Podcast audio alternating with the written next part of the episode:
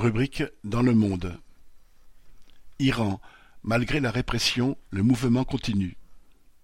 Début décembre, alors que les manifestants appelaient à la grève générale, l'État iranien a encore durci la répression. Il a ainsi fait exécuter par pendaison en public plusieurs manifestants accusés de s'en être pris à des agents du régime.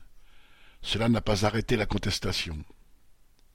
Ce durcissement de la répression semble bien être la réponse à la grève générale de trois jours qui s'est déroulée du 5 au 7 décembre.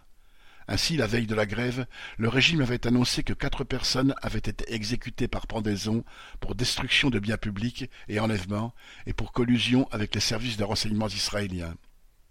Le 5 décembre, alors que les rideaux de nombreux commerces étaient baissés dans une cinquantaine de villes, que la grève semblait suivie dans plusieurs raffineries du pays, le chef de l'autorité judiciaire avait confirmé que des peines de mort, vingt-huit selon Amnesty International, avaient été validées par la Cour suprême et que des exécutions auraient lieu prochainement.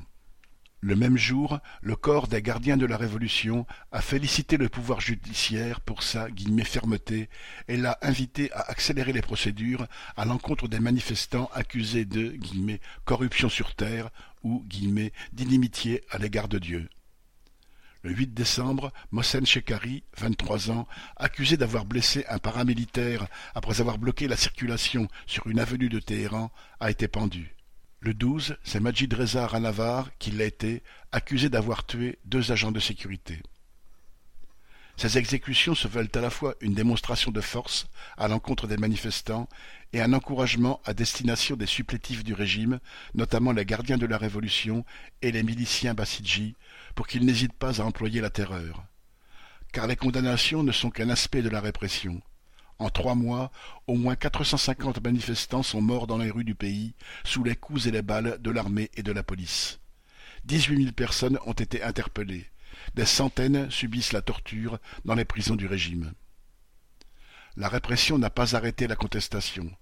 La troisième journée de grève générale en Iran devait être celle des universités, les organisations de jeunesse ayant appelé à en faire une journée de terreur pour l'État les étudiants avaient reçu mardi 6 décembre un signe de soutien de l'ancien président Mohammad Khatami, qui a été à la tête de l'Iran entre 1997 et 2005. C'est peut-être le signe qu'une partie des dirigeants iraniens hésite sur la conduite à tenir. Mais cela peut être aussi l'ouverture d'une voie de garage à l'heure, ce même Khatami ayant estimé il y a trois semaines qu'un renversement du système n'était ni possible ni souhaitable. Il avait alors appelé les autorités à « s'autocorriger ».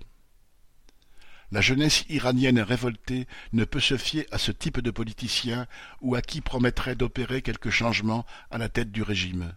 Ce régime de dictature doit être renversé et il peut l'être si la révolte de la jeunesse trouve des alliés dans le reste de la population et dans la classe ouvrière.